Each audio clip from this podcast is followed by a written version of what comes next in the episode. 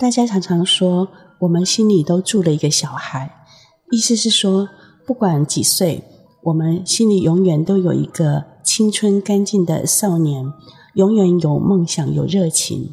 话是没错，但是如果这个内在的小孩变成外在的任性、幼稚，可能大家都觉得很头痛。所以近年来，有人开始提倡大人学，做一个成熟、负责、有担当、能照顾人的大人。那我们今天就来聊聊大人学，学会好好做大人。总编云书房的朋友，大家好，我是众生文化总编辑黄静雅。又到了我们每周一次空中谈心的时间，这次我们要谈的就是大人学，好好做大人。今天跟我们一起分享这个观点的，还有我们的奇想小编盛文老师。先请盛文老师跟大家打声招呼。各位听众朋友，大家午安，很开心跟大家在空中相会，聊聊大人学这个主题。说起心里的小孩啊，我们盛文老师因为很年轻，所以。嗯，说说的每个人心里都有个小孩，这句话对盛文老师特别的不违和。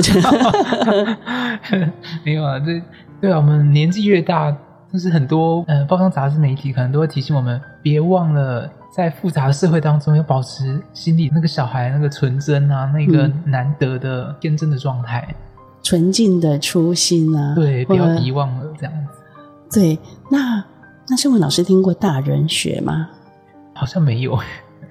好，那我觉得大人学哈有一点点像是对这一点的反思啦，就是我们有时候过度的鼓励跟美化那个心里的小孩，呃，总是鼓鼓励大家要倾听心里的小孩，啊、呃，要跟心里的小孩啊、呃、同在，好像嗯、呃，心里的那个纯真少年哈，永永远哈。不闯祸，呃，你一定要记得他。但是有些人因此就让行为也跟着变幼稚、不负责。嗯嗯、那这这几年，大人学成为显学啊。那、哦、成为显学，就是很多个领域都开始讨论大人学。那我猜也跟台湾的。健康退休族哈越来越多有关系。是啊，健康退休族就是他已经到了退休的年龄，但其实他还很健康，离真正的年老就是可能卧病啊，或者是有点不良于行的那个真正的年老，可能会有二三十年的时间。这么久啊？感觉很多时间可以运用。对对对，那也就是说，当你退休了，但是离真正的年老还有。这么长的时间，你要做点什么事呢？这个时候，一个态度就很重要。我们不能再假装自己年纪很小了，然后做做幼稚的事。当然了，你可能一生都很懂事，然后退休了，打算做一点幼稚的事哈。我们随行，你可以做。但是做完了，满满足了自己的心意，做几年幼稚任性的事之后，嗯其实我们还是要回过头来面对事实，就是我们是个大人了，是个成熟的大人了。我们面对岁月，面对家人，面对自己，都要有一个大人的态度。那所谓的大人的态度指的是什么？就是一个成熟、面对、负责、担担当的精神。那听起来都有点严肃哦。又或者是说，以享受它的真正的质地，就是求就是重质不重量的生活。哦、比如说，现在也有人在提倡大人的旅行。哦、那那大人的旅行听起来就是不会是那种一天赶。六个景点或十个景点这种冲冲冲的行程，而是在一个地方好好待几天，嗯、享受那个地方的氛围、空间，让心安静下来，陪伴自己，陪伴你同行的人，不管他是伴侣、家人或者是朋友，嗯，享受真正有质感的旅行，这个就是大人的旅行。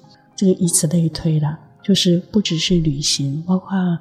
包括饮食，包括其他的方面，也是以这个精神来进行。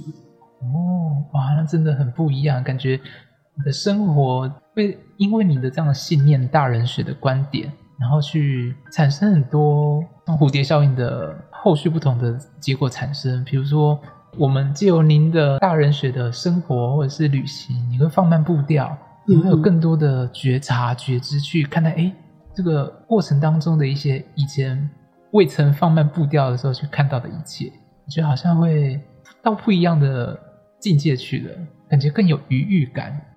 对，我，我觉得。嗯，圣文老师说的余裕感这一点说的蛮好的哈。我觉得大人学的美学大概更接近于少而好哦，就是不再求多了，嗯、但是我们宁可少数的那几样把他照顾得很好，用心照顾，然后也不再求快了，慢而好，少而好，哦、慢而好，慢而好，这比较是呃有点。岁数的人啊、呃，比较能够掌握的美学。那当然也不是说有点岁数的人一定都很慢了。其实还是有一些健康退休组去从事跟速度有关的的活动，嗯、比如说去骑重重机啦、重型机车啦、去冲浪啦、去骑车环岛啦，啊，还是有人从事啊、呃、这种跟速度有关的。但是即使从事跟速度有关的，他的心情不一样。他的心情是少而好的，是慢而好。那个慢指的是他会让自己的心进入那个过程。哦，对。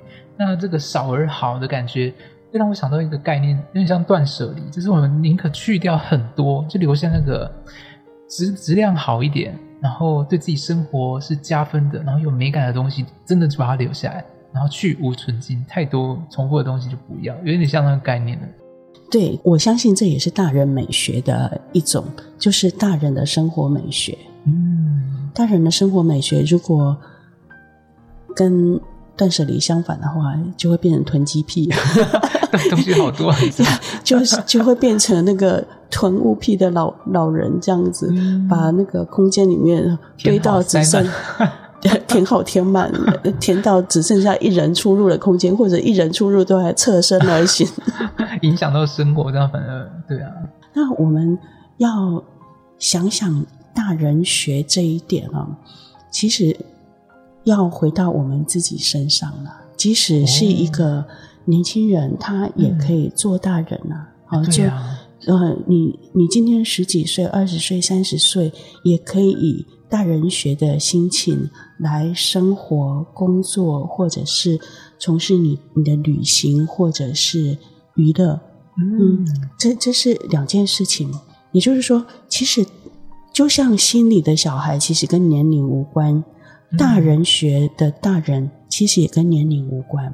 对对，虽然他的兴起的确跟社会上的健康退休族有关系啊，那但是。真正的实践来讲，它其实跟年龄没什么关系。你我们也看看过一些很年轻但很稳定成熟的孩子啊。对，真的。啊、嗯，当然我们也看过一些年纪很大但很幼稚的老人。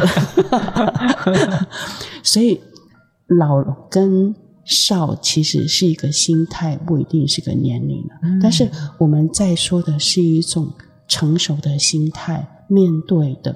负责的心态，然后少而好的美学，慢而好的美学。关于这一点哦，我我觉得今天好像有点严肃哈，因为我们又要讲起孟子了。那个我们小白同学一听到孟子说“救狼”，你也平常讲佛经，这次要讲孟子这样子，不 会不会。好，那我们。讲起孟子有一句话，他还蛮有名的哦，哦呃，叫做“大人者不失其次子之心”。哎，这句话听过吧？对，啊、嗯，或者是感觉听过，但好像不太熟，不是很常被提起来。意思是说，一个成熟的大人，其实他还是有着心里的小孩的，嗯，他并不失去他的纯真之心。哦，那反过来说，一个小孩也可以有。成熟稳定的大人思维跟视野，这两者是并存的。哦，当那个赤子之心被指涉为就是纯净、简单、不复杂、不扭曲，没有太多的标签跟成见的时候，嗯，那大人学指的是一种面对，就是诚实面对的勇气、负责的心态跟胆识。那为什么说这个呢？因为我们渐渐会面对生命里面的一些困境。在讲到台湾的大人学，大概文艺青年都会会提到张曼娟老师的啊、呃、一本书或两本书，一本书是叫《我辈中人》，我辈我辈中人是张曼娟老师讲中年人的一本书了。是那这里头他就直接谈大人学，他说我辈中人迈入人生下半场的时候，最该做的是对自己的清算和和解。啊，我们身为老师才三十几岁，听这个一定是听没有听不懂的了，但并不会，因为他我们圣文老师也一样可以以青春的身体，有着成熟的思维。谢谢金阳老师。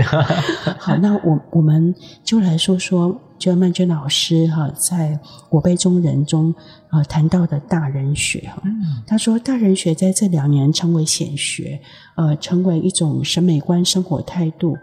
但是我辈中人够格当一个大人吗？不是说你你年纪大了，你就是个大人哦，这是两码事。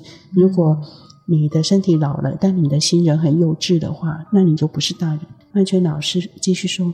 我们具备了大人的品格和气度吗？过往我们迷恋的小王子告诉我们，大人是一种市侩、庸俗而麻木的生物，所以我们拒绝长大，拒绝成为一个大人，要当永远的小孩子，结果却变成无法承担任性、幼稚的老小孩。如今我们思考着。成为更好的大人，才能守护孩子和年轻人，把纯真无瑕的梦想留给他们。孟子说过的许多句话中，我最喜欢这一句：“大人者，不失其赤子之心者也。”我想成为一个不失赤子之心的大人，对世界依然充满好奇和热情，愿意为了理想披挂上阵。有着更大的包容心和同理心，为他人付出与奉献是快乐的事。刚刚是念书哈，念曼娟老师哈、嗯、那个我辈中人里面的一个段落。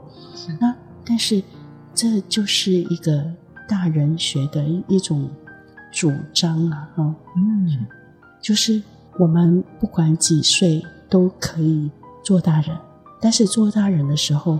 不要忘了心里那个纯净的小孩，就是让大人跟小孩并存，嗯，取得一个平衡。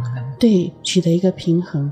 那但是有些时候，我们更乐于去跟心里的小孩相处啊，呃，因为感觉那个呃纯真简单是更令人乐于亲近的事情。嗯，那面对。成熟负责，感觉就是有点沉重这样子，要蛮大的肩膀，蛮大的肩膀，好好有画面了。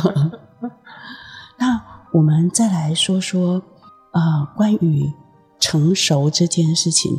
今天的话题感觉好像跟我们总编云书房一向聊的啊、呃、佛法的观点哈关系比较不大，但是大人这个观点呢，嗯、其实就。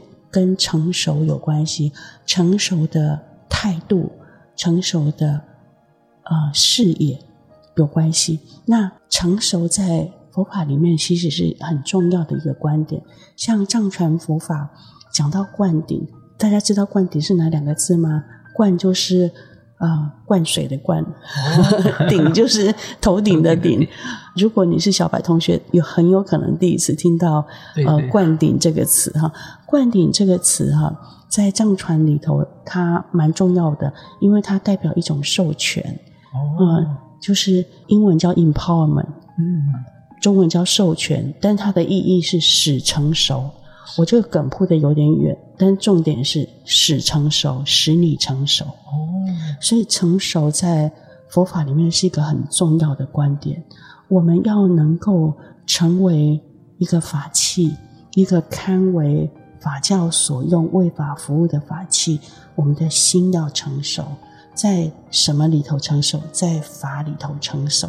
所以我们要实修，要在文思修上面都很熟练，嗯，我们才有机会让自己的心成熟。心成熟以后，才能够让自己在自利利他上面是一个成熟的法器。所以“成熟”这个词，它在在佛法里面也很重要。那有时候一些上师的祈愿，会祈愿弟子们能够在佛法中成熟。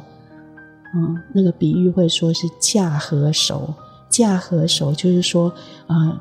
愿祈愿弟子们的心都像成熟的稻穗一样，哦、发出香味来，啊、嗯，就呃驾河熟，驾和就是稻田的意思。嗯、然后说到这里，就岔开来说一句那个生活上的闲话。我这几天到那个台东的池上，哇，啊、呃，去参加啊稻稻穗艺术节，在池上的稻田间，嗯、呃举行的稻穗艺术节。云门舞集演出天光版的霞，也就是那个彩霞的霞。哇。那其实这个这曲舞马就叫霞了啊，彩霞的霞。那天光因为是在池上的稻浪天光之间演出，所以叫做天光霞，就是天光版的霞这个舞码。那它其实是在啊、呃，就是疫情的三级警戒期间，大家通通隔离。嗯啊，所有的呃互动都要透过视讯啊、哦呃、来来做连结的时候，那对于呃舞者来讲，你你甚至没有办法在同一块地板上一起跳舞，而对他们来讲，有一种沉闷、压力跟甚至孤寂感。那所以，嗯、呃，这位这位导演老师他就让舞者们在。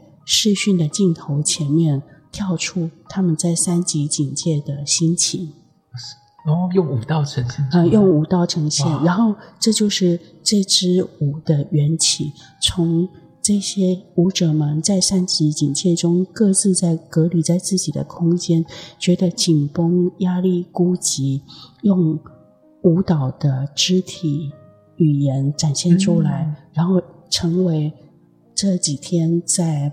呃，池上的稻田间演出的霞这支舞蹈，那说到这里是有点岔开来。我要说的无非是我在池上看到的稻田是将熟的稻田，快要成熟收割了，金黄色。但是呃，不会是稻田，大家非常一致的都一样金黄，其实是有层次的，有的轻一点，有的熟一点。但你会看到一个现象，就是。凡事成熟都是低头，诶，对，越饱满的稻穗，对对，你会看到那种哦，成熟的黄色稻穗都是饱满而低头的。那这件事情也是一个提醒跟象征了，嗯，对，就是凡事成熟都是低头，都是比较谦逊柔和。嗯，那，我觉得成熟的定义也是这样子。当我们真的内在的气势饱满成熟的时候，其实就不再有那么多的表现跟攻击。就当还很想证明什么、表现什么，可能就还蛮年轻的，就是那个站得笔直的倒水，还还要等一下，这样子还没成熟。嗯，对，那感觉大人学他的。心里面的那个气度啊，开阔度真的是很大的。他能够含纳一些思想比较不成熟啊，或者是人家情绪或等等，他就能够用更开阔的胸襟去接纳、去包容他所遇到的事情。那世文老师，你教的是国小吗？哦，对，你更常面对那个外在的小孩。那对，你会觉得像。这样的环境里面会让你想到大人学吗？会勉励提醒自己，因为有时候小朋友都很天真嘛，他他的反应都是很直接的，很直球对决。嗯、对，那你就我就会告诉自己，如果跟小孩认真，你你就输了，我就输了，这样子。嗯嗯嗯。对，就是我们能够去了解他的需求跟需要，但是不要被他的话或者是他情绪带着走。比如说他回你一句话，你很生气，你跟他杠起来，然后。导致你那一节课，或者是你整个情绪就不稳，然后或许因为小朋友这样回去有跟家长转述，嗯，那在这个过程当中，你不但帮自己找了一些恶缘，对，一困难，你回去要解释为什么我当下跟小朋友发生什么事，反正你嗯嗯给自己一些不方便，嗯。那与其这样，你不如就。把孩子的情绪照顾好，该教的传给他，然后跟孩子是很 peace，、你们的关系能够达到信任，就减少不必要的冲突。嗯、我觉得这是还蛮重要的大人学的概念。哎，不错哎，我还蛮喜欢这个实物上的例子，就是面对那种很直接的儿童能量，直球对决式的那种 小孩的反应。嗯，你其实要做个大人。对，你其实是榜样哎，你你其实要先稳下来，对对，不随着他的直球对决是而起舞，然后被他激怒，然后接着干出一样幼稚的事情，然后两个小孩，一个小一点，一个老一点，对。然后金雅老师，我记得曾经有看过在佛教里面的经典，有一个在谈佛在教菩萨如何去思维，有一个叫。八大人觉经，不知道金雅老师有没有听过？嗯嗯，就是说，其实连佛菩萨他们在这样的修持次第里面，他还是有一些观点跟概念可以告诉尚未成佛的菩萨，其实可以拿怎么去闻思说去做。嗯，那在大人学为什么会提到那个八大人觉经？我一下没有意会过来，就是是不是嗯、也是会告诉菩萨说，其实嗯、怎么样叫大人，要怎么样的。见地或者是观点去修持，我觉得啊，就是嗯、连八大人觉经里面有提到，就是说，呃，佛菩萨告诉菩萨修行者，他们其实有一些观点，比如说世界观啊、人生观啊，有一些呃的概念，比如说国土为脆啊、世间无常等等的，这些都是要比较成熟、比较全面性的去了解。所以对我来讲，就是可能连佛教菩萨这样如何成为大人的概念或思考。哦，我我觉得这是一个很新颖的观点呢，就是我以前没有把这一点哈、啊、理解为佛啊，要从就是教菩萨要成为大人，但的确，我觉得这是一个很好的观点，就是对于苦，对于无常、业力，其实我们要如实看待，如实承担，哦、那这就是一个。大人的态度，我们面对苦，面对因果业力，其实有些时候的心态有点逃避，好像一个不负责任的小孩这样子。那但是以大人的观点来讲，其实要如实面对，如实承担，嗯，然后去那那些因果业力之所以发生，表示就算不记得，还是以我们往昔所造嘛。对，那。我们就说回曼娟老师的嗯书里面提到的大人学，他的另外一本书啊，也是最新出的一本书，其实也有几个月了，叫《至诚一派》。哦，呃，《至诚一派》这本书，他讲到自己的长照经验，就是自己照顾两位年迈的父母。那这两位年迈的父母还是不是普通的年老而已？哦、有一位是呃，就是有。有点退化啊、嗯呃，就是有点失智。那另外一位是有呃失觉失调，就是我们以前说的精神分裂。哦、那照顾这样两位老人家，就算不是失智跟失觉失调，都已经状况很大了。对，何况除了年老，还加上失智跟视觉失调，所以他自己都是已经超过六十岁的、哦、的一一位，我们算叫。嗯，很成熟中年的，对，真的。那我知道现在都已经会被称为银发族，如果六十岁都会被称为银发族，嗯嗯，但是六十六十几岁的，那这样有点像是初老老人照顾。年迈的老人，年迈老人，老人照顾老人，这个是大人学必须面对的事情，就是你自己老了，你的父母也老了，你自己。身心某种程度的退化了啊，比如说身体健康、体力不如以往啊，然后你的记性啊，或者是思维敏捷度可能不如以往。但是你还要照顾比你年迈状况很多的父母，这当中产生的苦，你如何从这个苦里头得到你的成长跟学习？嗯，那这个担当是有厚度的担当，对，这个美都不是风花雪月的那种美，而是是属于大人的那种成熟面对的那种壮阔的美。嗯，对对对。那我觉得圣文老师说的很好。嗯，讲大人学，竟然讲到八大人学经章，讲到苦跟业力，是苦跟业力是大人必须面对的。那当我们从苦跟业力里面学习到东西，有你自己的安定、从容跟美感，这个大人生命美学就了不起。嗯，真的。好，那。我觉得这个题目呢，我们也都还在学习，对我们是一个新的观念，但已经在我们身上发生了，不管是年龄的或者是心态的。愿我们在这里成长，像记得孟子说的“大人者，不失其赤子之心”，就是一方面成熟，一方面简单而直接。嗯，但是简单直接当中不失。成熟面对，对，说的愿这两者能够有一种微妙的平衡。嗯，谢谢金雅老师。那我们今天啊、呃，分享到最后一样要做一座短禅修。那关于大人学这个短禅修是什么呢？我们来分享他的另外一端，叫心理的小孩这一段。好，那啊，敏州仁波切曾经说过哈，就像呃。无所缘禅修，哈，就像小孩子那样子啊，就是很简单放松。哎，那我们今天就来做一做无所缘禅修。我们先调整好身体的姿势，全身肌肉放轻松，脊椎松而直。好，身体的姿势调整好，禅修就有了很好的基础。接着。让心回到身体所在的地方，身体所在的地方就是当下。那我们觉知回到身体，同时身体也就放松了。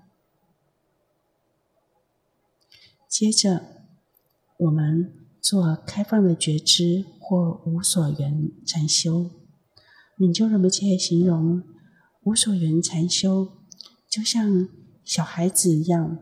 他什么都看到、听得到，但是不会贴上标签，没有什么概念，就只是很轻轻的、放松的觉知着，但不会去抓住它，也不会贴上标签，让我们像小孩子一样，很清新、放松的休息在当下。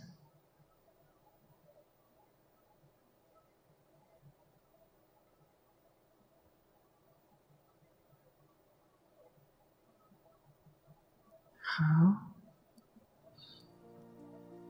希望我们一直能够记得像孩子一样清新、直接、简单、放松的心情。嗯，但是我们也要像大人一样，面对跟承担生命里面的因果、业力跟痛苦，从当中得到我们的转化和成长。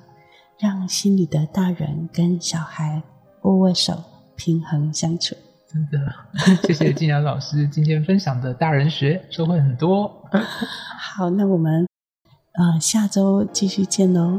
放下放松，让心休息，找回最好的自己。总兵云书房，我们下周见。